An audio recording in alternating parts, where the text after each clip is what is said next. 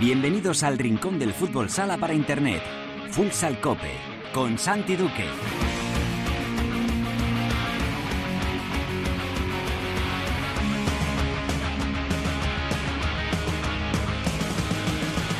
Hola, ¿qué tal? Bienvenidos a Futsal Cope, la casa del fútbol sala en cope.es.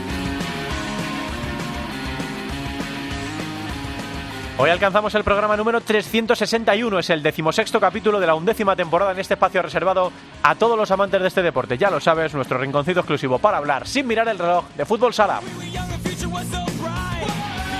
Ya es oficial, ya tenemos la lista de los ocho equipos que jugarán la Copa de España de Madrid 2021 y el último billete para el torneo lo ganó ayer Fútbol Emotion Zaragoza. Jaén necesitaba dos puntos para obtener la plaza, pero ha perdido los tres partidos aplazados y el doble campeón se queda fuera. Ayer caía por cinco goles a dos en casa de Rivera Navarra en Tudela en un partido que terminó eh, muy mal, con mucha polémica, en una imagen bochornosa de los dos equipos, lo que ocurrió ayer en el pabellón en Tudela. Por arriba sigue brillando Levante que se impuso al Pozo Murcia con un estratosférico Mario Ribillos que además se llevó el trofeo como el jugador estrella y vamos a hablar con él ahora en unos minutos. En la tertulia vamos a analizar lo ocurrido en la última jornada. Ya saben que no hay jornada hasta que viene por partidos de selecciones, también por supuesto para la selección española de Fede Vidal y vamos a hablar por supuesto de esos ocho clasificados para la Copa y de ese espectáculo lamentable ocurrido ayer a la finalización del Rivera Navarra Jaén. Lo vamos a hacer con la ayuda de Millán Gómez, nuestro compañero y amigo de Radio Galega y de Álvada. En Futsaleros por el Mundo, la directora Sendin nos lleva hoy hasta Tailandia, el otro día Rusia y hoy compensamos con el calorcito. Nos vamos a Tailandia para hablar con el entrenador de Chonburi, César Núñez. Albada nos contará toda la actualidad en la primera división femenina y repasaremos también cómo ha arrancado la fase de ascenso y la de descenso en segunda división.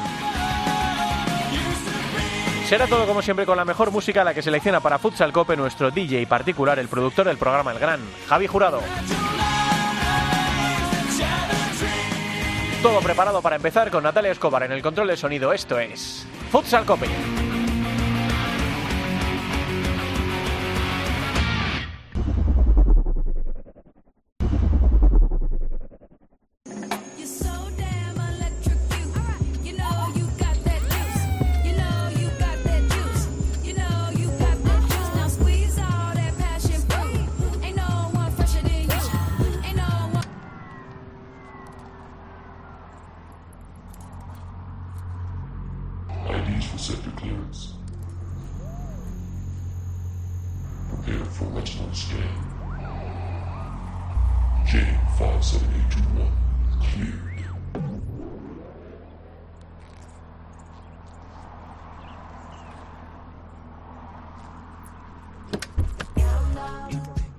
Bueno, se llama Crazy Classic Life. Crazy es, desde luego, el inicio de esta canción de Janelle Monae, porque sabemos que hay muchas almas rotas tras conocerse que este año tampoco va a haber Primavera Sound, uno de los festivales más clásicos. Ya no hubo el año pasado por la pandemia y ha sido esta semana cuando la organización ha comunicado que el famoso festival tendrá que esperar a 2022 para, celebrar, para celebrar su vigésimo aniversario. Y como volverá con fuerza, vamos a dedicarnos a repasar en este Futsal Cope algunos de los mejores temas que sonaron en 2019, la última de las ediciones celebradas en Barcelona, como este que está sonando, este Crazy Classic Life de Janelle Monae, que se convirtió en una de las damas del festival y del momento.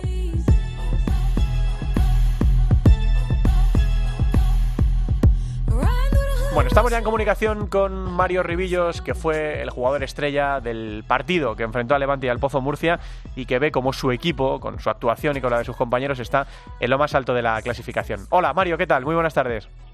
Hola, buenas tardes, ¿qué tal? Bueno, pues eh, irse al parón de, selecciones, este nuevo parón líderes, cuando la cosa está más apretada que nunca entre los tres de arriba, Mario, porque empezasteis el partido con por debajo en, el, en, el, en la clasificación que, que Jimby. Eh, ahora ya todos con los mismos partidos, ya no se puede decir, bueno, es que unos tienen más partidos que, otros.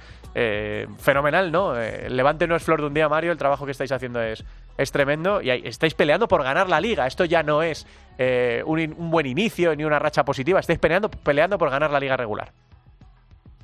Bueno, eh, la verdad que esta temporada están saliendo las cosas bastante mejor de lo que nos esperábamos, porque bueno, al final son seis, siete caras nuevas y, lógicamente ahí tiene que haber como una adaptación al entrenador, una adaptación a los compañeros y la verdad que nos hemos adaptado todo bastante rápido y, a las pruebas me remito, ¿no? Eh, estamos ahí primeros, eh, está siendo una temporada bastante positiva para todos, estamos aprendiendo muchísimo y, bueno, quién sabe lo que nos deparará de aquí a unos meses, pero eh, luchar vamos a estar luchando siempre. Hmm. ¿Qué objetivo os ponéis ahora mismo, Mario? Porque a lo mejor en pretemporada la idea era una y ahora mismo, viendo la puntuación que tenéis, las sensaciones que transmitís, como tú dices, lo rápido que se ha rodado el equipo a pesar de todas las novedades, ¿cuál es ahora mismo el objetivo de este Levante Unión Deportiva? Yo creo que, bueno, eh, seguir creciendo, ¿no? No nos hemos puesto ningún objetivo. Evidentemente no vamos a renunciar nunca a nada, pero nosotros eh, lo que hablamos en el vestuario es ir partido a partido, paso a paso y, lo que venga, bienvenido sea. Evidentemente somos conscientes de dónde estamos, de la posición en la que estamos y de todo lo que podemos optar, porque estamos en todo la Final Four de la Copa del Rey, nos hemos metido en la Copa de España, eh, vamos primeros, o sea, que es algo de, de, fijarse para los equipos rivales y de admirar por, por parte nuestra, ¿no? De todo lo que nos está costando y, y lo que se está entrenando para, para estar ahí, por supuesto. ¿Tú crees que eh, hace mucho esfuerzo Diego por mantenernos con los pies en la tierra, Mario? ¿O este mensaje que tú me estás contando lo tenéis completamente interiorizado? Que nadie eche las campanas al vuelo, que nadie se, flipe, ¿no? Se venga arriba, que queda mucho por delante, ¿no? Porque estáis haciendo las cosas muy bien, como tú dices, estáis vivos en, las tres competiciones, pero un mal día y, te quedas fuera de dos de ellas, por ejemplo, ¿no? Eh, hay que seguir muy concentrados, ¿no? Eh, pues sí, evidentemente sí, porque si algo tiene el, el, deporte es que un día estás arriba y otro día estás abajo. Entonces, eh, los pies en la tierra siempre, no, no, es que lo diga Diego, que también es, es todo, la forma de, ver las cosas como lo tenemos el club, nosotros. Eh, por eso vamos partido a partido, no nos ponemos ninguna meta, somos un equipo con mucha ambición eh, y bueno, pues dispuestos a, a, lo que te he dicho antes, todo lo que nos venga, bienvenido sea, pero, pero con los pies en el, en el suelo. Eh, Mario, ¿tú crees que la cosa va a estar entre los tres que estáis ahora mismo? Porque ya empieza a haber una distancia en la clasificación significativa. Es verdad que si Inter gana los dos partidos aplazados se va a poner ahí en la pomada, ¿no? Aunque vosotros, por ejemplo, en caso de ganar los dos le sacaríais todavía seis puntos. ¿La liga regular está entre Levante, Jimby y Palma? ¿O, todavía se puede meter Inter o Barça o el Pozo, que ya vienen acechando por detrás? Pues a ver, eh, ¿qué puede pasar cualquier cosa? Es que esta temporada es muy difícil ganar, cualquier equipo puede dar un susto, como ya se está viendo, eh, no te puedes relajar ni lo más mínimo y al final si te relajas eh, lo pagas caro. Eh, lógicamente eh, nuestra posición es privilegiada, tenemos 50 puntos a dos de, Cartagena y Palma detrás de, de Cartagena, entonces bueno, eh, como te digo, no nos podemos poner ninguna ningún objetivo, simplemente cada fin de semana seguir puntuando para nosotros estar lo más arriba posible y bueno, para la hora del de, playoff eh, tener todo lo que es el, el factor cancha si se llega a hacer así. ¿Dónde crees que está la clave de, este Levante Unión Deportiva, eh, Mario? Que a pesar de los cambios, eh, a pesar de, la apuesta tan, fuerte, ¿no? que siempre cuesta un poco hacer rodar una plantilla así, con tantas novedades, ¿dónde está el secreto de este, de este vestuario, de, vuestro éxito? Porque cuando empezasteis tan fuerte, en aquella racha tremenda de, victorias, y luego ya vinieron algunos resultados malos, pues ya sabes cómo es esto, ¿no? Todo el mundo dijo, bueno, hasta aquí Levante, ¿no? Bueno, sí, peleará, estará en Copa, estará en Playoff, pero no va a estar arriba toda la temporada. Pero ahí estáis, ¿no? Es lo que te decía antes, han pasado un montón de jornadas, tenéis 50 puntos, que es una burrada. ¿Dónde crees que está la clave del éxito de lo que lleváis de temporada de, Levante? Eh, bueno, yo pienso que nuestro vestuario es el, el, principal o sea, yo creo que somos una piña mm. de principio a fin, sobre todo porque, como te he dicho antes, o sea, éramos seis, siete nuevos y quieras o no tienes que tener como una adaptación, pero es que fue todo muy rápido a nivel personal con los compañeros, eh, un trato muy cercano, lo que necesitásemos entonces eso hace que, bueno, pues que, que los resultados también encima están acompañando, pues pues se ha generado ahí como, como una pequeña familia, ¿no? Como yo digo, que, que al final, pues eh, ante los buenos momentos sabemos que todo el mundo va a estar, pero cuando llegan los malos momentos es cuando el equipo apechuga y, y estamos más unidos siempre. Háblame del Mister, que bueno, ya sabes que no es que sea la sensación ahora. Eh, Diego lleva siendo sensación muchas temporadas porque empezó jovencísimo. Durante muchas temporadas era el más joven del vestuario o uno de los más jóvenes del vestuario, ¿no? Ahora en tu vestuario hay gente también que es, que es mayor que él, ¿no? Porque Diego es del, del 84. Eh, ¿Cómo es el trato con él? ¿Cómo, ¿Dónde está la magia de Diego Ríos que todo el mundo vemos desde fuera, Mario? Bueno, pues Diego es, un, es una persona súper natural, muy campechana, eh, que te dice las cosas siempre de frente y, y eso, pues mira, pues eso los entrenadores siempre siempre de agradecer que, que bueno que vaya de frente y, y en el caso conmigo, pues bueno, yo llegué en una situación un poco delicada a nivel deportiva, ¿no? Porque no, no tenía esa, esa, bueno, pues esas oportunidades que, que me hubiese gustado tener en mis anteriores equipos, en mi anterior equipo, perdón, y aquí, pues bueno, Diego me ha dado total, total confianza y, y lo estoy, yo creo que lo estoy respondiendo bien. Eh, Súper feliz de, de poder que estar aquí, de que me entrene Diego y la verdad que eternamente agradecido porque Diego ha marcado un antes y un después. Por, ahí te iba a preguntar, Mario, ya para ir terminando, por, tu situación particular. Fue una apuesta fuerte ir a Levante después de, tu paso por Inter y por el, por el Barça. Efectivamente, en el Barça con muchos menos minutos de los que yo creo que todos esperábamos, ¿no? Eh, y apostaste por Levante. Eh, ¿Cómo está siendo tu temporada? ¿Hay, ¿Tú crees que en tu rendimiento, Mario, en, el espectacular rendimiento que estás teniendo, hay un poco de ánimo de revancha de decir, joder, no me dieron la oportunidad y este es el jugador que yo puedo llegar a ser? Ya lo demostré en otros equipos, ¿no? Sí, porque realmente desde que me lesioné la rodilla, bueno, estuve un año fastidiado, no pude no pude estar a mi nivel, lógicamente por por el tema de la rodilla, tenía muchísimas molestias y luego luego tenía más dos dos años más de, de contrato allí que, que bueno pues que no tuve las oportunidades como te he dicho antes y, y tuve que buscar una una alternativa, tenía varias cosas fuera, pero yo creo que, que Levante por el proyecto y y bueno y por porque es un club al final que, que se, te da muchísima seguridad y, y, por todo lo que lo que es. Eh, yo creo que no me equivoqué ni lo más mínimo y estoy aquí súper feliz eh, me siento muy querido como en casa y eso al final para un jugador es súper importante no y por supuesto que tener toda la confianza del mundo para para tener ese rol que suelo tener en, los equipos en los que he estado y, súper feliz. Hmm. La última, no, quiero terminar con mal sabor de boca, pero te tengo que preguntar por esto, Mario. Con la temporada que estás haciendo, a mucha gente le llama la atención que no vayas a la selección española. ¿Qué crees tú que, o cuál crees tú que es el motivo para no recibir la llamada? Bueno, al final yo lo que siempre digo, todos tenemos un seleccionador dentro, todo el mundo lleva a sus jugadores, todo el mundo quiere que vaya este, quiere que vaya el otro, pero solo hay uno y él es el que decide y, no podemos discutir eso. evidentemente, a quien no le gustaría ir, yo quiero ir. Estoy trabajando, sigo trabajando para ello y, esperando mi oportunidad si, si el seleccionador me la da y nada, seguir trabajando. Sé que hay mucha competencia, pero bueno, eh, tenemos que esperar y ser, ser pacientes y a ver si tenemos oportunidad y si no, pues nada, he entrado en mi club 100% siempre, lo primero y, seguir eh, a tope. Pues ya está, Mario, no le vamos a dar más, más vueltas. Que nos alegramos mucho de que te esté yendo también esta temporada en Levante, que echábamos de menos eh, pues esa velocidad, esa explosividad, ese disparo con la zurda, eh, los pases que estás dibujando, que no hemos hablado del partido contra el Pozo, pero joder, eh, yo tuve la oportunidad de narrarlo en la tele y me lo pasé de maravilla, ¿no? Porque definiendo muy bien, pero también de playmaker, ¿no? de base en baloncesto, Mario, ¿no? Con esas asistencias de atrás, me imagino que también lo estarás disfrutando, ¿no? Sí, estoy disfrutando muchísimo. Además, Diego me pide también un poco que, que elabore un poco también el, el tema del juego. Bueno, filtro algún pase que otro, también fallo. Bueno, claro. Fallo también bastantes pases, pero, pero bueno, como te digo, esta temporada estoy súper cómodo en todas las facetas que, que juego y, y Diego es eso, que me da totalmente confianza y si fallo, pues no pasa nada. Entonces, con eso, eso lo dice todo de un entrenador. Pues eso, que nos lo estamos pasando de maravilla con Levante, que jugáis de memoria esos contraataques del otro día, el partido se puso duro porque el Pozo no, no se rindió después del tercero eh, y creo que lo disfrutamos todos, pero que, joder, está siendo una temporada de Levante, Mario, que desde fuera, eh, como aficionado y como profesional de esto, eh, creo que está siendo brutal, que, que, lo sepáis, que el sentimiento que vosotros tenéis dentro del vestuario creo que lo tenemos todos fuera, ¿no? que es una alegría ver jugar a Levante. Así que enhorabuena y a seguir, Mario, un abrazo muy grande. Muchas gracias a vosotros por el apoyo, gracias. Mario Ribillos es el jugador estrella de la pasada semana, uno de los jugadores de la temporada, rindiendo a un nivel estratosférico. Quizá, quizá hay alguno que en el Barça se está lamentando de no haber sido capaz de sacarle este, este rendimiento. El deporte y el fútbol sala, pues es así. Vamos a, vamos a seguir avanzando.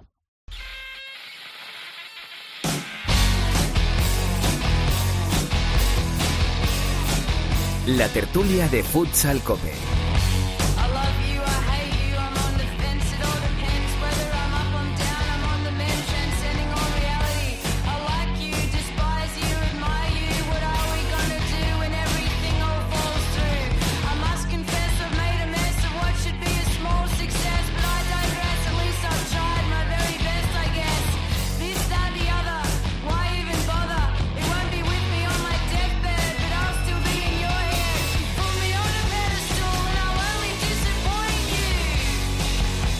Actúan en un festival de este calibre saben que no siempre se tiene el mismo éxito a primera hora del día que a última, en, hora punta, pero artistas como Courtney Barnett triunfaron a plena luz del sol. Este Pedestrian Art at Best es una de las muestras de este artista que demostró que la música indie triunfa.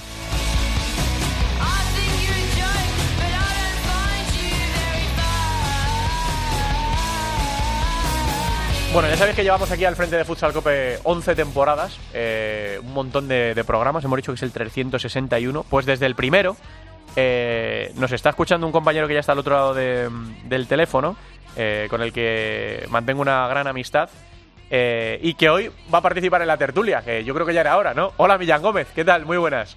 Hola Santi, muy buenas. Bueno, pues eh, me dijo Javi, tenemos que hablar con algún periodista gallego de fútbol sala porque están pasando un montón de cosas en, Galicia, ¿no? Los cambios de, entrenador, un, gallego protagonista como el caso de, Diego Ríos. Y digo, pues Millán, Millán es el, es el hombre. Así que encantado de tenerte aquí en, en Futsal Cope. Millán.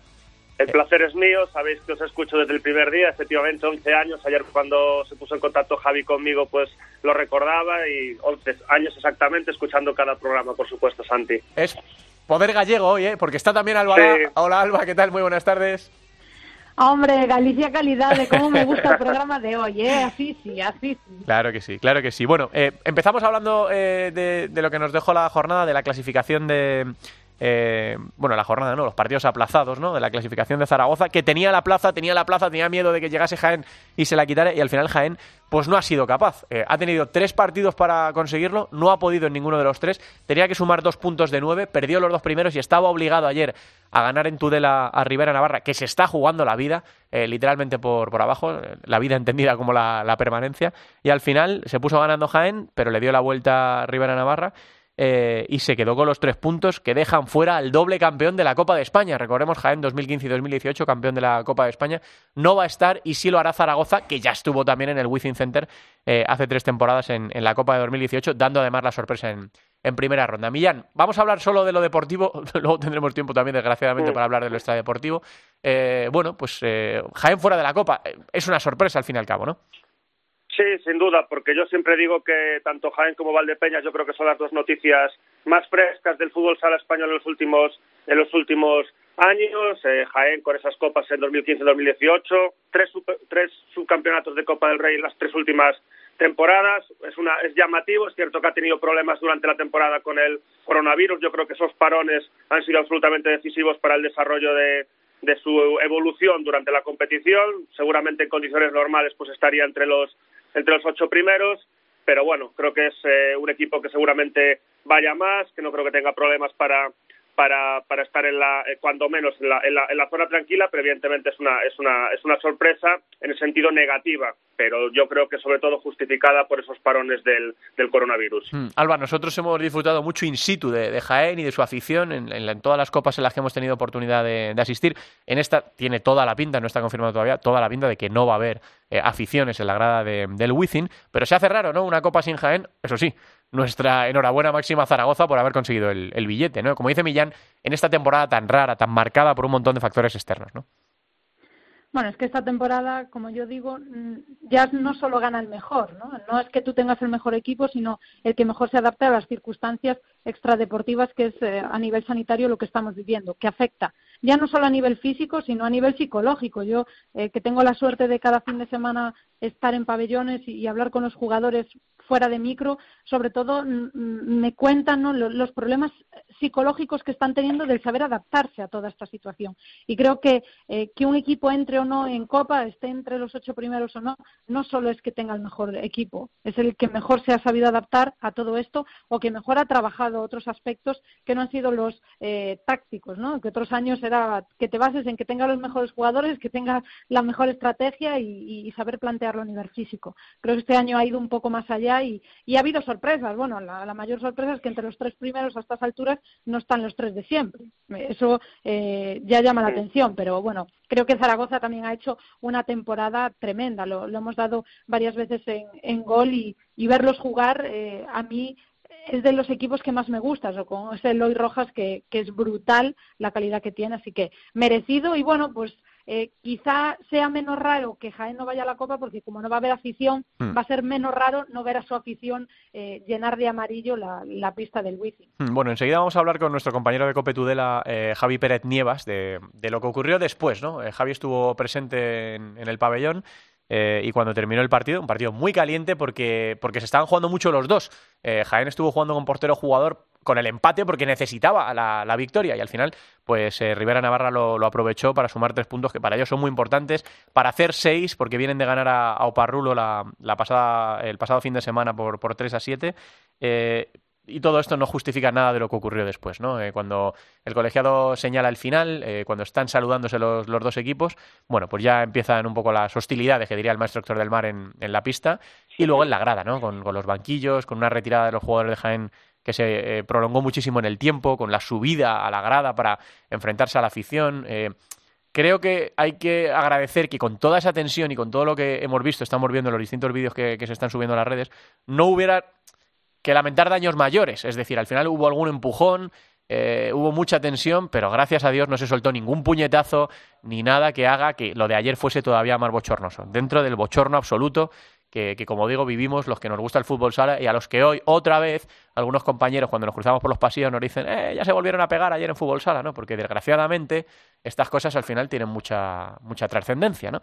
Así que bueno, enseguida hablamos con, con Javi Pérez Nievas, pero bueno, evidentemente, Millán, lo que queráis decir de lo que pasó ayer y de lo que estamos empezando a recibir por redes sociales, de todo lo que pasó ayer al final del partido.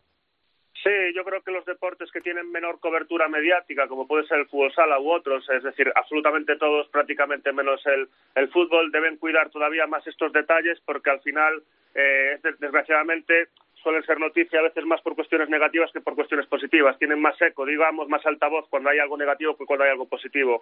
Evidentemente son cuestiones absolutamente recriminables, eh, que, no, que no son antideportivas, pero evidentemente el fútbol sala es muchísimo más que eso y los que seguimos el fútbol sala y tú y, y Alba y los compañeros que sois un absoluto ejemplo en el sentido de reivindicar el fútbol sala pues evidentemente lleváis muchos años eh, reivindicándolo por muchas más cuestiones positivas que cuestiones negativas. El fútbol sala es un deporte espectacular, un deporte que gusta muchísimo y evidentemente está muy lejos de lo, de lo ocurrido ayer. Alba. Bueno, yo sabéis lo que opino, ¿no? De sí. todo lo del tema de las polémicas, porque por desgracia es lo que lo que dice Santi, que, que al final la gente te pregunta de esto, te pregunta de la polémica y te escriben sí. porque han visto que se han pegado y es como que parece que es lo que llama la atención. Y yo digo, pero no has visto la brutalidad de partido que del, del fin de semana o, o sí. la cantidad de partidos que podemos ver cada fin de semana con los goles, con las jugadas, con, con lo que mueve el fútbol sala, porque al final el fútbol sala es espectáculo en la pista. Entonces, eh, evidentemente, por desgracia y por el mundo que vivimos, todas estas polémicas, pues sea donde sea, llaman la atención, porque es así, y más en las redes sociales que todo el mundo pues eh, puede opinar, ¿no? O puede compartir vídeos y, y hacer noticia de, de, todo.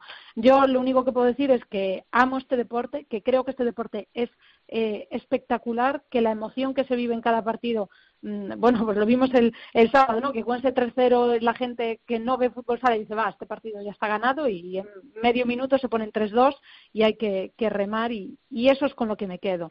Con que sé que la gente que está dentro de este deporte realmente eh, tiene, eh, como decís, muchas más cosas positivas que negativas. Así que es cierto que esto pasa, por desgracia pasa en este deporte y pasan todos. Entonces, que la gente no se centre solo en lo negativo porque entonces si nos centramos en lo negativo de todas las cosas del mundo, no avanzamos y creo que el fútbol sala tiene mucho más que dar. Así que yo me quedo con, con la victoria de, de Rivera Navarra, que evidentemente estaba al borde del colapso, ¿no? De, Mm. de ese descenso de, y, y, bueno, el, del espectáculo en la pista y ya. Y el resto, pues bueno, la gente que lo comparta, lo comente o diga lo que quiera. Pero eh, a mí me importa lo deportivo, aunque esto es la noticia hoy, pero ojalá la gente viese más fútbol sala y viese lo que realmente es el fútbol sala. Sí, por eso, como dice Millán, ¿no? Hay que cuidarlo todavía mucho más. Hace años ocurría, ¿os acordáis? En aquellos años de tensión Sí. entre Inter y el Pozo, que joder, hubo varios seguidos en los que se pegaron, aquel de Rafael con el banquillo del Pozo en una Copa de España. Eh, bueno, pues afortunadamente, afortunadamente, ha habido mucha menos tensión. Yo creo que se pusieron las pilas los equipos, ¿no? Que, que entendieron que no podía ser, que no podían dar esa imagen, ¿no? Y yo creo que hoy lo único que les queda hacer a, a los protagonistas de ayer es pedir perdón. Y mira, Jordi Campoy, por ejemplo, en uno de los vídeos eh, se le ve que se salta, iba a decir el cordón policial, no, es que había muy pocos efectivos de la Policía Nacional ayer en el, en el pabellón en el Ciudad de Tudela, pero como que se salta un poco al policía y se va por alguien y tal. Bueno, pues acaba de pedir perdón en, en redes sociales.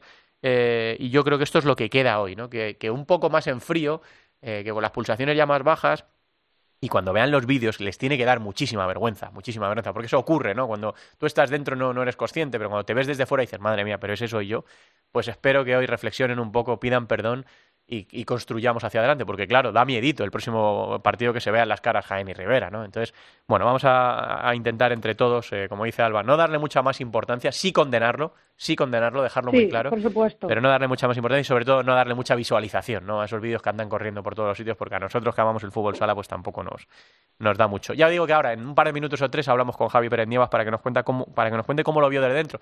Aquí no buscamos culpables, ¿eh? Ni señalamos a ninguna de las partes, ni decimos quién empezó, nos da igual nos da igual.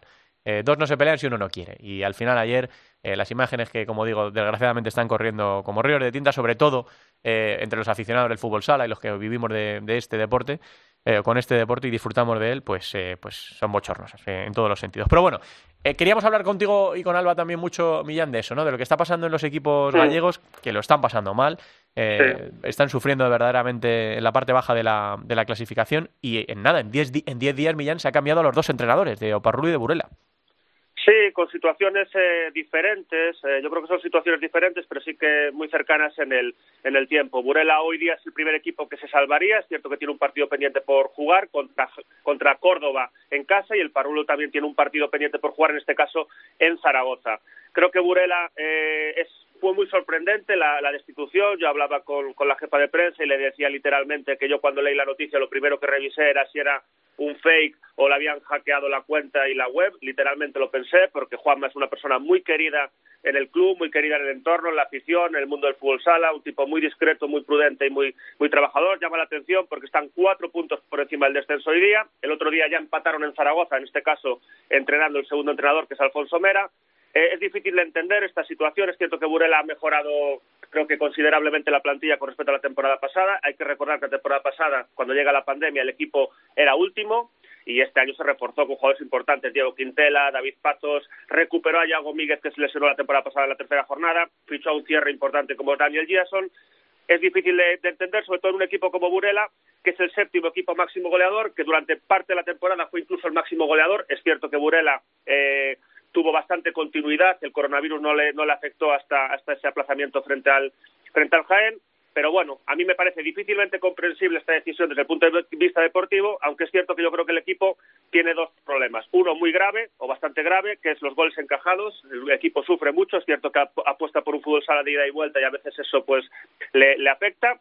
Y por otro lado, quizás, quizás la situación de que hayan jugado con muchísima continuidad durante la temporada por no, por no, por no verse eh, afectados por el coronavirus, pudo hacer que en un momento dado pudiesen estar en una posición mucho más alta de la real, en el sentido de que llevaban más partidos disputados que el resto, y eso puede provocar nerviosismo en la, en la directiva. Y en el caso de Parrulo, yo creo que el coronavirus les afectó clarísimamente. Son tres parones, tres parones por el coronavirus. Es cierto que al llegar al primer parón solo llevaban dos puntos de, de 15, Creo que también están sufriendo muchísimo la ausencia de público en Amalata, que es un pabellón con la grada muy cercana a la pista, donde se han vivido momentos preciosos en las últimas temporadas, incluso eh, produciéndose llenos de 4.000 personas en, en Amalata.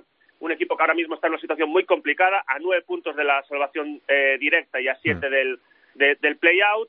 Tienen todavía margen, pero es muy complicado. Y Héctor Souto, en este sentido, el primer entrenador, pues anunció su dimisión, la aceptó el club. Iván López, el director deportivo, la la aceptó, consideran que, hay que, tenía que dar un paso al, al, al, frente y Parlo tiene también ciertas similitudes con el Burela en cuanto a es un equipo muy goleador, pero que es el equipo con más, con más goles encajados. Los dos equipos gallegos son los dos equipos más, con más goles encajados de la, de la primera división. Es verdad que son situaciones distintas porque Coparrulo ahora mismo lo tiene verdaderamente complicado. Verdaderamente complicado. Bueno, yo eh, me imagino que optará primero a esa decimoquinta plaza para jugárselo con el, con el subcampeón de la segunda división, esa plaza que ahora mismo ocupa Córdoba. Es verdad que tiene un partido menos, pero, pero no que sus rivales, solo que Peñíscola, ¿no? Porque los demás están más o menos equiparados, o incluso Córdoba tiene eh, dos menos, Visoqueru Mantequera tiene uno menos, ahora mismo Parrulo lo tiene muy, muy difícil, ¿no? Y luego Burela, bueno, pues le ha dado aire, que lleva una victoria y un empate en las, en las dos últimas jornadas y le ha dado un poquito de, aire, pero sí que llama la atención, Alba, ¿no? La, la, situación de los equipos gallegos tan, tan dura, sobre todo en el caso de Oparrulo, con, teniendo jugadorazos como por ejemplo Adri, ¿no? Bueno, a mí personalmente me duele verlos ahí, ¿no? Eh, Es cierto que además venimos de, ver a Oparrulo el año pasado, que, que, estaba entre los ocho primeros, ¿no? Estaba ahí eh, luchando por, esas primeras ocho posiciones cuando, bueno, pues pasó todo el tema de, de la pandemia, pero el cómo jugaban, ya no era solo eh, que no encajase tantos goles, porque tanto Burela como Parrulo son los dos equipos más goleados, ¿no? Es algo que hay que destacar mucho, sobre todo porque por muchos goles que marcan, si te marcan más, eso siempre decía mi entrenador, por lo menos marcar más de los que nos marcan. Eso es la clave de, del fútbol sala. Eh, creo que que ha habido como una pérdida también por la falta de continuidad, por todos los parones y todo lo extradeportivo que ya comentamos, pero eso le ha hecho eh, quizá no mantener el nivel que nos tenía acostumbrados el año pasado, que quizá tampoco era el real, ¿no? que mm. estuviese tan arriba o que Adri fuese, mm, para mí, si no el mejor, mm, entre los tres mejores de la liga la pasada temporada. Pero es verdad, Alba Millán, que el año pasado hablábamos, no sé si a estas alturas, pero joder, es que era el equipo revelación de la temporada, es que de Héctor se hablaban maravillas maravillas de eso, de, lo que dice Alba, de cómo jugaban, ¿no? Sí, yo hace unos días hacía una entrevista a Igi, a Ignacio González Igi, que fue portero del Párvulo durante estos años, que ahora está jugando en segunda B aquí en un equipo local de, de, Lugo, eh, y me comentaba eso, que, la maldita pandemia les llegó justo en, en, un momento en el que estaban en zona tranquila, que habían luchado por la Copa y que Héctor Souto había dado continuidad al trabajo de Diego Ríos. Diego Ríos consigue el, ascenso con el presupuesto más bajo a la, tercera temporada estar en segunda, consigue dos permanencias, la segunda más holgada que la primera y dio continuidad a esa, a esa situación, porque además, bueno, eh, ahí hay un grupo de, jugadores muy cercanos tanto a primero a Diego y luego a, a, Héctor, a, Héctor Souto. Sí que llama bastante la, la atención. Yo creo que los parones les ha, les ha afectado eh, sobremanera. Es cierto que tiene un jugador absolutamente diferencial como es, como es Adri. También, por ejemplo, comenzó con una racha muy positiva Miguel Muñoz, eh, que siendo incluso el máximo goleador, se estancó un poquito a, nivel goleador, un jugador muy veterano, un jugador ejemplar y que, por cierto, es, directivo del, del, Lugo Sala, es compañero del directivo del Lugo Sala que está en tercera división, junto a Diego Ríos, los dos son directivos. Y, y bueno, y en el caso del Burela también una cuestión. Llama también sobre todo la, atención la destitución de Juan Mamarrube porque se produce apenas unos días después de ganar a Valdepeña en casa, que es el vigente campeón, perdón, vigente subcampeón de Liga y subcampeón de la Copa de España. Por tanto, llama todavía más la atención. Es cierto que hasta ese partido llevaban seis jornadas sin ganar, pero aún así, por ejemplo, tienen partidos eh, se han enfrentado a rivales directos por la permanencia y tienen la, el average, digamos, orientado. Ganaron en Tudela 1-2, por ejemplo, ganaron en Córdoba 5-6, empataron en casa contra el Peñíscola 3-3. Bueno, pero por ejemplo, una, hubo una derrota en diciembre contra Antequera. Yo cubro los partidos de Burela para Radio Galega, que les había dejado bastante tocado aquel, aquel 4-7 en, en diciembre. Bueno, veremos qué es lo que ocurre con los dos clubes. Eh, vamos a ver, eh, esto es muy largo, queda prácticamente toda la segunda vuelta por, por delante y eh, cuando estás abajo no te hace falta ganar 10 partidos seguidos. Cuando ganas 3 partidos seguidos, de repente a todo el mundo le, entran las dudas. Así que vamos a ver primero si se equiparan en cuanto a partidos disputados ahí abajo y bueno, vamos a ver qué pasa. era el año más difícil, porque no bajan dos, bajan tres, que pueden ser cuatro. Era el año más difícil y lo sabía todo el mundo de los que estaban ahí. Y también es verdad que tanto Burela como Parrulo están acostumbrados a ese fuego del descenso, a pelear todas las temporadas por la permanencia. Hay otros que están ahí metidos este año, y estoy hablando de Peñíscola, que no están acostumbrados, y nos lo dijo Pato hace unas semanas. Creo que en esto eh, se puede llevar un susto equipos que no estaban diseñados para pelear por el descenso. Nosotros sí, nosotros es nuestra guerra, eh, sabemos que cada semana esto es lo que hay, nos vemos ahí abajo durante toda la temporada, pero hay equipos que no están diseñados para eso y que lo pueden pasar mal. Así que bueno, vamos a ver qué es lo que, qué es lo que pasa. Creo que ya está por ahí el eh, director de, de, Cope Tudela, Javier Pérez Nievas. Hola Javi, ¿qué tal? Muy buenas tardes. Hola, muy buenos días, caballero, ¿qué tal estamos? Bueno, pues lamentando lo, que lo ocurrido ayer, ¿no? habíamos cerrado prácticamente capítulo, pero sí que queremos que tú desde dentro, sin buscar culpables, Javi, porque ya sabes que esto, pues el dañado es el fútbol sala, pero que nos, que nos digas cómo lo viviste tú desde el Ciudad de Tudela ayer, el, el, espectáculo entre estos dos. Cuando terminó el partido, porque eh, lo que fue el partido fue un gran espectáculo deportivo, pero luego... Sí, efectivamente, sobre todo la segunda parte para enmarcar a la de la Jumper Rivera Navarra, eh, donde bueno se rehizo con un gol temprano de ese 0-1 con el que se fue al descanso. La verdad que se notaba que era un partido tenso. ¿Por qué? Pues porque nosotros nos estábamos jugando, en este caso, salir de los puestos de descenso después de muchas jornadas y el Jaén se jugaba a estar presente en la Copa de España. Eh, bueno, pues los nervios eh, se demostraron a lo largo del partido con alguna tangana que hubo dentro del terreno de juego entre, entre jugadores que no pasó a más. Pero la verdad que lamentablemente, pues bueno, esos nervios hicieron que al final del partido, un partido que había sido sobre todo con un final espectacular de la Street Jumper Rivera Navarra, pues bueno, se crisparon un poquito los, los ánimos entre los jugadores de nuevo en ese tiempo de despedida y luego cuando se ponen a enfrentarse pues eh, unos y otros, los de la grada, los aficionados, algunos eh, de, de un club, algunos de otro, pues la verdad que se empezaron a, bueno, se puso la cosa muy, pero que muy caliente. Empezaron con insultos eh, de una parte y de otra. Aquí no vamos a decir que alguien fue más que nadie. Y lo que sí sorprendió es eh, cuando de repente yo estaba en la grada y vi a mi espalda aparecer a los jugadores del, del Jaén. Eh, bueno, pues la verdad que fue un acto que nunca había vivido yo en el fútbol sala y espero no volver a vivirlo. Ya me imagino porque esto no hace más que deslucir un gran encuentro de fútbol sala, una victoria de la Speed Jumper Rivera Navarra y hace deslucir el, fútbol sala en general, que yo creo que es uno de los deportes más deportivos, y siempre lo he dicho, donde las aficiones se encuentran y se reencuentran y todas esas cosas, y creo que es un acto para que todos, absolutamente todos, recapacitemos sobre lo sucedido para que no vuelva a pasar. Javi, te agradecemos mucho la presencia en, en Futsal Cope. Como siempre, un abrazo grande. Gracias y un abrazo. Hasta luego. Sí, por cerrar, colgaba el compañero y amigo Gustavo Muñana un tuit en el que hay declaraciones del alcalde de, Tudela, Alejandro Toquero, que estaba allí. Eh, y dice, han actuado mal unos y otros, pero lo que no tiene pase es que jugadores y directivos del equipo rival suban a la grada. Esto no puede ocurrir, me parece muy grave. No me ha gustado el ejemplo que hemos dado. Bueno, pues un poco en la línea de todos, así que nosotros cerramos ya capítulo. Queríamos saber de primera persona cómo lo había vivido Javi Perendivas. Chicos, me queda por preguntaros por lo, de, por lo de la parte de arriba. Creo que antes lo comentabais de eh, de pasada, eh, que sí, que están acechando ya eh, tanto Inter como el Barça como el Pozo, porque ya están cuarto, quinto y sexto. pero le hablábamos con Mario Ribillo, Millán. el título de la liga regular ahora mismo está entre tres, está entre estos tres que están ahora mismo arriba, ¿no? Levante, Jimmy Palma. ¿Cómo lo ves tú? ¿Crees que al final, lo hablamos con Jesús Velasco y lo hablamos con mucha gente siempre, optan a ganar los títulos, pero luego hay que ganarlos? ¿Crees que este será el año? En Copa ya lo hizo Jaén, en Liga lo acarició Valdepeñas, pero ¿será el año en el que veamos ganar la Liga a uno que no sea Inter, Barça o el Pozo? Yo por, primero yo creo que, la, que realmente la, liga regular eh, los dos candidatos claros son Levante y Cartagena porque Palma es verdad que ya está a una distancia de, siete puntos con respecto al líder cinco con respecto al segundo y ahí hay una parte positiva que es que llevan todos los mismos partidos jugados 22 eh, yo sí tengo la sensación de que tanto Inter como Barça pueden luchar por la por la liga en, en playoff. Al Pozo sí que lo veo un puntito por por debajo pero sí que veo capacitado tanto a Levante como a Cartagena para luchar por el título. Y en este caso creo que Levante, es verdad que yo no soy objetivo, lo sabe Santi con Diego, pero pero pero es un equipo que, ya tenía, ha tenido mucha constancia.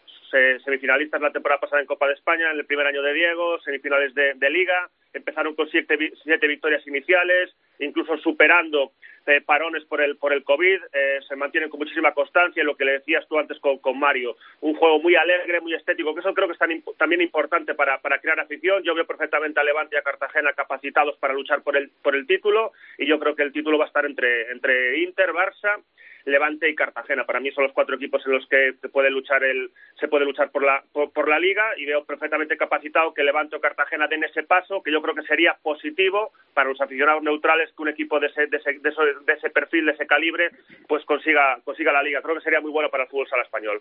Alba, ¿cómo lo ves tú? Bueno, yo creo que es la primera vez de las que yo recuerdo y sigo desde hace bastantes años el fútbol sala en el que veo más posibilidades de que uno de los tres equipos gane la liga sin duda. ya no solo porque vayan entre los eh, que los tres primeros hoy en día no sean ni Inter ni Barça ni el Pozo sino por las sensaciones en la pista. Eh, eh, cuando tú ves jugar a Levante o cuando ves jugar a Jimmy Cartagena que luego claro evidentemente hay que llegar a los playoffs y hay que ganar. Inter Barça o el Pozo tienen una experiencia de saber controlar los tiempos de, de también la experiencia hace mucho en en estas competiciones. Pero quizás si fuese a un partido, si fuese a partido único, te diría, quizás Inter, Barça y El Pozo tienen un plus, ¿no? Porque por saber gestionar esos tiempos. Pero siendo playoff como son, al, mejor de tres o, al mejor de cinco, eh, sin duda, vamos, yo Levante y Jimmy Cartagena, sin duda veo a uno de los dos en la final. Bueno, o por lo pues, menos me gustaría, ¿eh? Por lo menos me gustaría para cambiar un poco la dinámica de lo que venimos viendo todos estos años. Bueno, pues veremos qué es lo que ocurre. Nos queda lo mejor, lo, decimos mucho también en Gol, ¿no? Eh, estamos calentando motores para, para ahora, para la resolución de, las competiciones, para la final de la Copa de España o la fase final de la Copa de España, para la pedazo de final a 8 que se nos viene también en la Copa de Europa. Eh, la Final Four de la Copa del Rey, formatos muy espectaculares, eh, muy chulos que vamos a disfrutar mucho, así que nos queda todavía lo, mejor por delante y vamos a ver qué pasa también con, los equipos gallegos, que nadie dé nada por sentado, porque el, deporte es imprevisible y el fútbol sala lo es todavía más, así que a ver qué, ocurre. Millán, que, te fichamos ya para, para más tertulias y para seguir hablando de fútbol sala aquí en, en Futsal Cope como representante de, de mérito y de hecho del fútbol sala gallego. Muchas gracias, amigo, un abrazo muy grande. Muchísimas gracias, un placer y una ilusión cumplida. Un placer, Alba, también.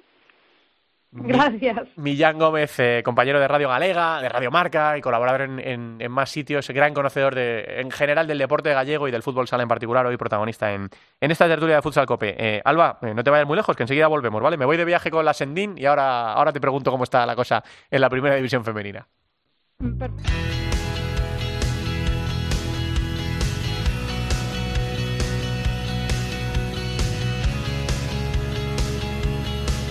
En Futsal Cope, futsaleros por el mundo.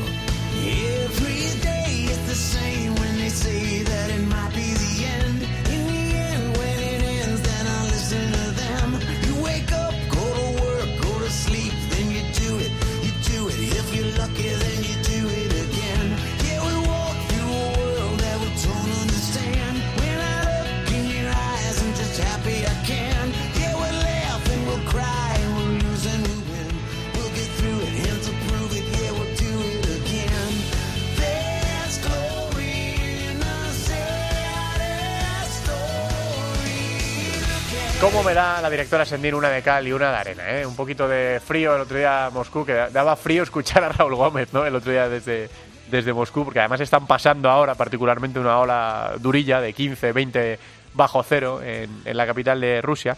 Pero sabe Teresa que a mí me gusta el sudeste asiático y entonces hemos tirado para, para allá, para conocer a uno de los eh, protagonistas que es amigo ya del programa, como es el caso de, de César Núñez. Hola, directora Sendín, ¿qué tal? Muy buenas.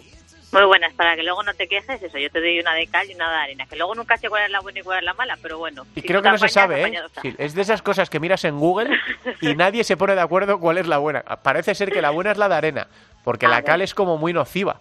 Pero yo no. Natalia, ¿tú sabes cuál es la buena? Si la cal o la arena, ni idea, ¿no? Javi Ju, ¿tú sabes cuál es la buena? Tampoco, ni idea, ¿ves? Pues, por eso te digo. Es de esas cosas que se dicen y luego no se sabe muy bien cuál es la buena. Así que bueno, vámonos a Tailandia, ¿no?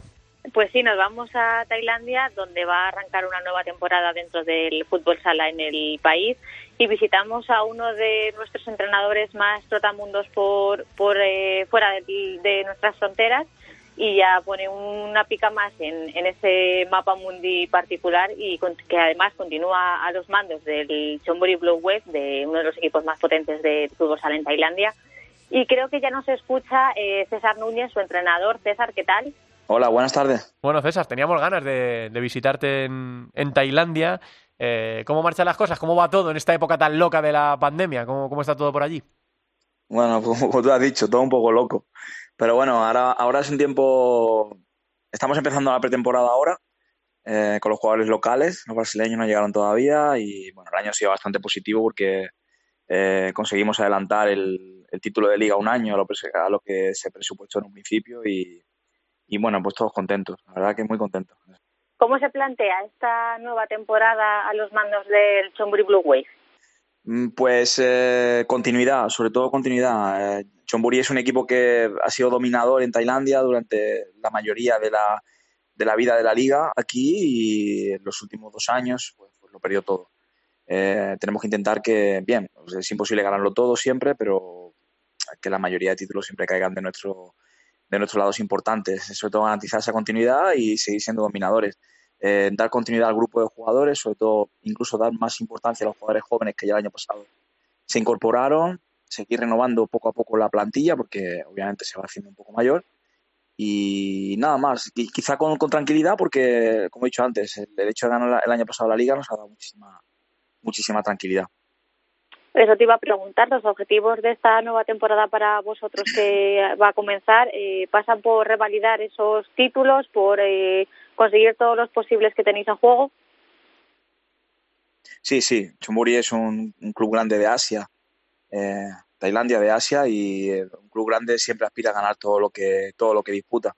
Luego otra cosa es que lo pueda ganar todo, que eso es casi imposible, pero los objetivos siempre en este club siempre serán ganar lo máximo posible para eso se ha confeccionado la plantilla, se ha confeccionado y, y el equipo tiene la estructura que tiene. Para los que son un poco eh, desconocidos de esa, que desconocen esa, esa liga, esa competición, ¿cómo es tu equipo? ¿Cómo es la liga que se juega en Tailandia? Eh, tú que ya la vas conociendo más a, más a fondo, ¿cómo, ¿cómo la estás viendo? Bueno, a ver, yo entiendo que la gente no conozca la Liga de Tailandia, pero es una de las ligas, para mí, eh, con la experiencia que tengo, es una de las ligas más importantes que hay en el mundo.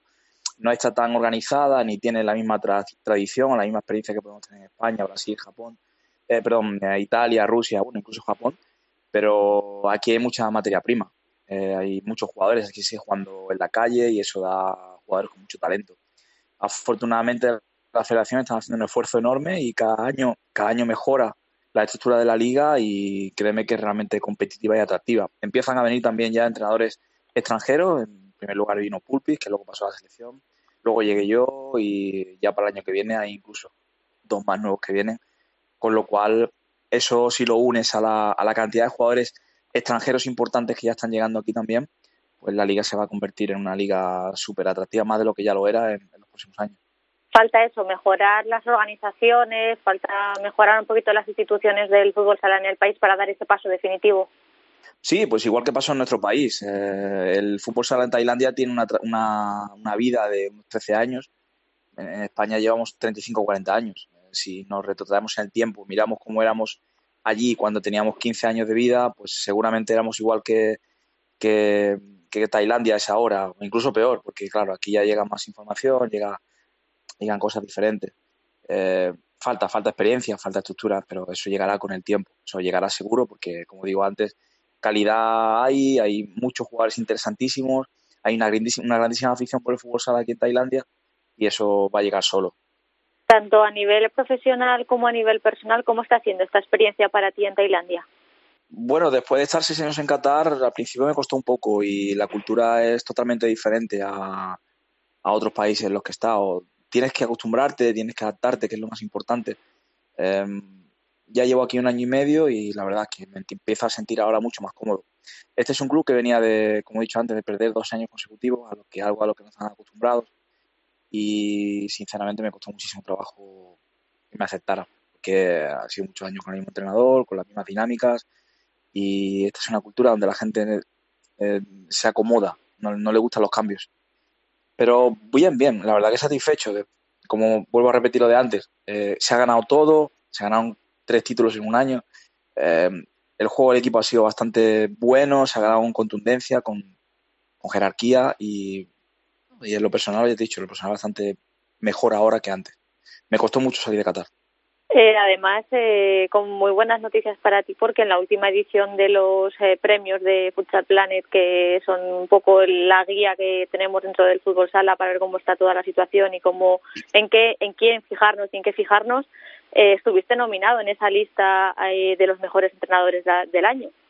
Sí, sí. Lo que pasa es que son, ¿sabes? son premios personales que la verdad a mí no me afectan por mi forma de ser no me afectan mucho porque voy al día a día con objetivos muy cortos, pero hombre, es, de agradecer que te, reconozcan el trabajo de tantos años.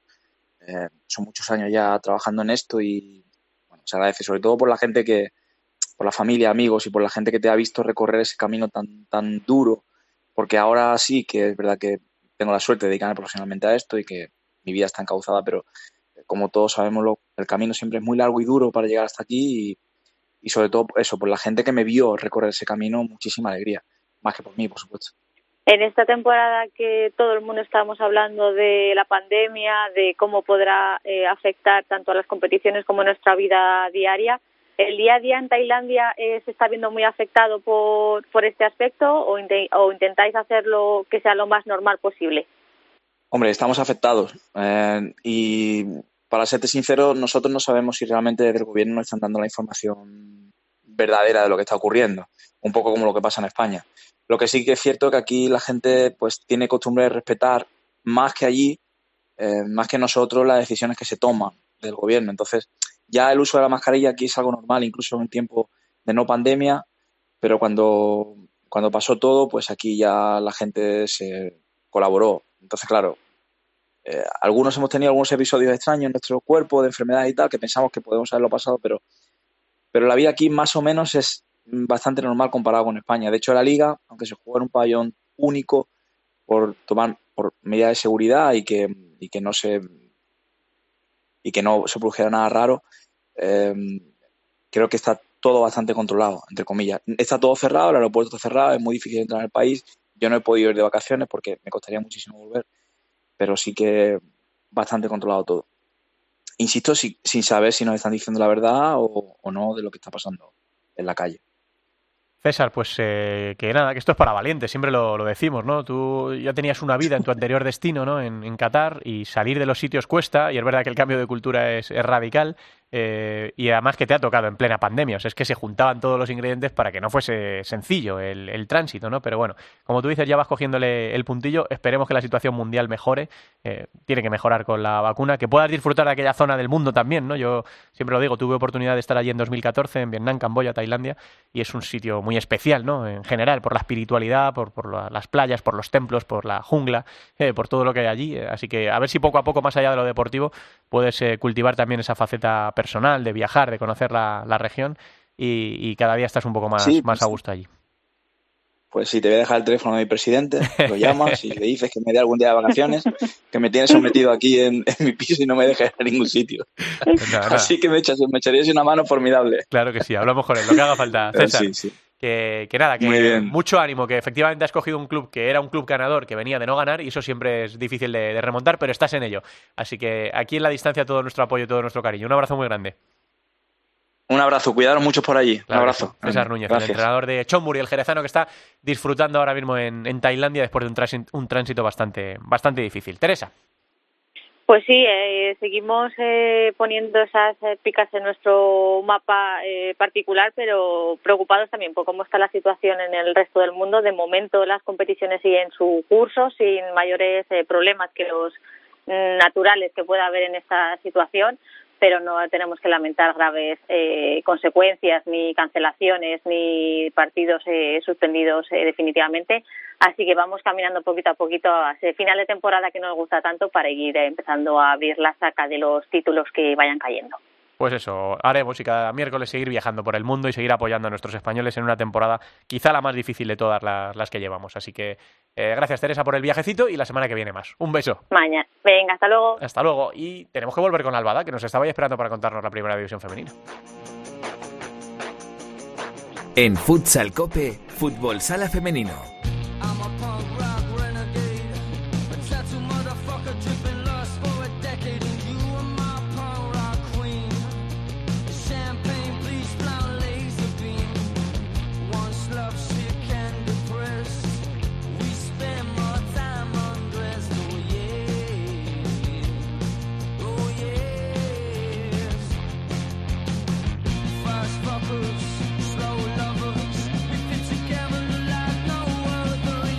De los triunfadores de aquel Primavera Sound fue Frank Carter and the Rattlesnakes, una banda de rock británico que llenó de energía el escenario de aquel año 2019, el último que se pudo disfrutar de este festival. Aquí suena uno de sus mejores temas, se llama Kitty Sucker. Venga, señorita Dalameiras, vamos a seguir hablando de, de, fútbol sala y ahora nos ocupa la primera división femenina de fútbol sala. ¿Cómo fueron las cosas en la última jornada? Pues muchas novedades. En el grupo A vamos a empezar con el repaso de los resultados, pero luego comentar un poco cómo está la situación, porque quedan solo dos jornadas para que acabe esta eh, liga, esta primera parte de la liga, como digo yo, en la que van a ir los cuatro primeros a luchar por el título de liga y los cinco restantes de cada grupo van a luchar por no descender a la segunda división. Así que los resultados en el grupo A. Peñas Plugues perdió 0-3 frente a Roldán, Telde Deportivo 0-2 ha perdido frente a Marelle. Ourense empató 3-3 frente a Leganés en uno de los partidos que destacábamos eh, la pasada semana. Y Futsi goleó en la goleada de la jornada 9-0 a Ciudad de las Burgas. ¿Qué pasó en el grupo B? Universidad de Alicante empató 2-2 frente al Corcón en ese partido que también destacábamos porque son dos grandes referentes dentro del fútbol sala femenino. Torreblanca ganó 5-0 hacia Alacán y lamentablemente se suspendieron, se aplazaron dos partidos, el Intersala Sala Zaragoza y el Burela Rayo Majada Onda. Eh, hoy, en esta jornada que se va a vivir para recuperar los partidos aplazados, porque hay que disputar los máximos posibles lo antes posible porque ya hay que decidir qué equipos, qué cuatro equipos van a ir a esa liga, como decimos, para luchar por el título de liga y qué equipos van a luchar por eh, no descender. Así que hoy va a haber un partidazo en Navalcarnero, el Futsi Ourense, a las 8 de la tarde, que lo podrán ver por streaming. Así que creo que es destacable, ya no solo porque es eh, primero frente a cuarto en ese grupo A, sino que son dos equipos que se conocen muy bien, que han jugado finales eh, uno frente al otro, así que partidazo, la gente que pueda, por favor, a las 8 lo puede ver. Eh, a destacar de la próxima jornada, jornada 17, como digo, son 18, así que quedarán dos jornadas para que acabe esta primera parte de la temporada. Destaco del grupo A, Pollo Ourense, un derby gallego. Ya sabéis que hoy el programa va muy de Galicia calidad, pero es que es segundo frente a cuarto. Eh, dos equipos que están haciendo una temporada eh, muy. Mm, fructífera que están consiguiendo un montón de resultados y, y, también porque son dos equipos que se conocen perfectamente, que incluso tienen jugadoras que se han pasado este verano de un equipo al otro. Y en el grupo B me quedo con el Torreblanca Alcorcón, tercero frente a segundo, porque en ese grupo B también Melilla es uno, Torreblanca Melilla es uno de, de los equipos, por no decirte el equipo revelación esta temporada recién ascendido, que está tercero del grupo B, ojo, con equipos como Burela, Alcorcón, Móstoles, Universidad de Alicante, eh, equipos con una gran trayectoria dentro del fútbol sala femenino y se han metido terceros de, ese grupo. Así que mucho eh, por decidir en apenas dos semanas, así que vamos a ver partidos entre semana para poder recuperar lo máximo posible y sobre todo eh, que va a haber equipos que van a tener que darlo todo si quieren conseguir algo, aunque yo creo que prácticamente está todo decidido, que en el grupo A Futsi, Pollo, Roldán y van a ser los equipos que se clasifiquen y en el grupo B, Burela, Alcorcón, Torreblanca, Melilla y Móstoles van a ser los equipos que de ese grupo se clasifiquen, como digo, para esa nueva liga que va a empezar para luchar por el título de liga o para no descender. Pues nada, seguiremos aquí contándolo, pase lo que pase, aunque parece que, como dice Alba, eh, está el pescado vendido en esta primera fase del, campeonato de la primera división femenina. Parece, parece, claro que sí. Gracias, Alba, un, abrazo. Gracias, un saludo, hasta Nos queda la segunda. La segunda división en Futsal Cope.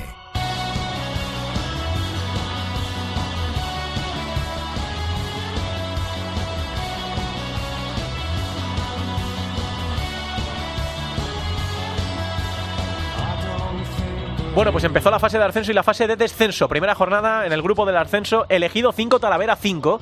Para mí la sorpresa de, este, de esta primera jornada, Noya 4, Atlético Mengíbar 4. Los dos grandes dominadores, Elegido y Noya, no consiguieron ganar en casa en la primera jornada. Y luego Atlético Benavente 2, Barça B 0 y Unión África Ceutí 2, Manzanares que eso es el Hidalgo 4. La verdad es que hay un nivelazo tremendo en este grupo eh, del ascenso para la eh, primera división. Ya saben que sube uno directo y el otro juega promoción. Y luego eh, tenemos una jornada 2 muy interesante. Yo creo que hay un partido que destaca sobre todo los demás. El Manzanares, que eso es el Hidalgo, Noia Portus Apóstoli de esta segunda jornada en el grupo del ascenso. En el grupo del descenso eh, descansó Full Energía Zaragoza, Rival Futsal 2 Alcira 6, El Pozo Ciudad de Murcia 2 Mostoler 0, Elche 2 Leganés 2 y Bisontes de Castellón 0, Jerubex Santiago Futsal 3. Yo creo que este también es el resultado más sorprendente de este eh, grupo del descenso en la jornada número 1, la victoria de Santiago Futsal. Ya saben que se guardan los puntos de la primera fase eh, y que descienden los cuatro, los cuatro peores. En la segunda jornada tenemos un Jerubex Santiago Futsal Full Energía Zaragoza, Rivas Bisontes, Móstoles Elche y Leganés Alcira. Está muy emocionante la segunda división como todos los años, también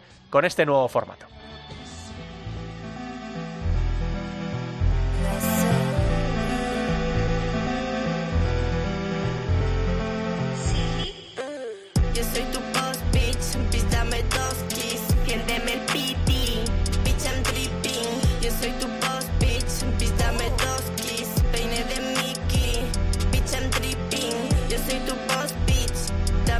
Mejor no vamos a traducirlo de Soy tu Boss Beach. Esta es la Zoe. Terminamos con esta artista española de estilo controvertido a la que muchos conocieron en nuestro país por una entrevista de David Broncano en La Resistencia que, digamos, no dejó a nadie indiferente. Hablamos de Zoe y de este tema que se llama Boss Beach. Cada cual que investigue y saque sus conclusiones, pero con esta canción ponemos punto y final a este Futsal Cope con la música, ya saben, del Primavera Sound que no va a poder ser en 2021. Gracias a todos por estar ahí. Vamos a ver si entre todos conseguimos trabajar para que el fútbol sala sea un poco más grande, hagamos una reflexión efectivamente de, lo que ocurrió, como nos pedía el maestro Pérez Nievas, de lo que ocurrió ayer en, Ciudad de Tudela.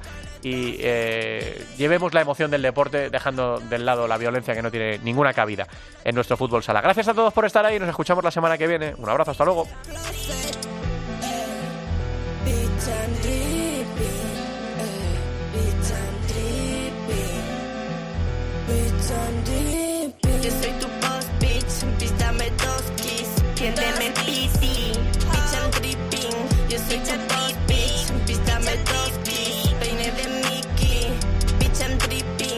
La división de honor, la división de plata, el fútbol sala femenino, los jugadores españoles fuera de nuestras fronteras, la selección, todo el fútbol sala en cope.es, futsal cope.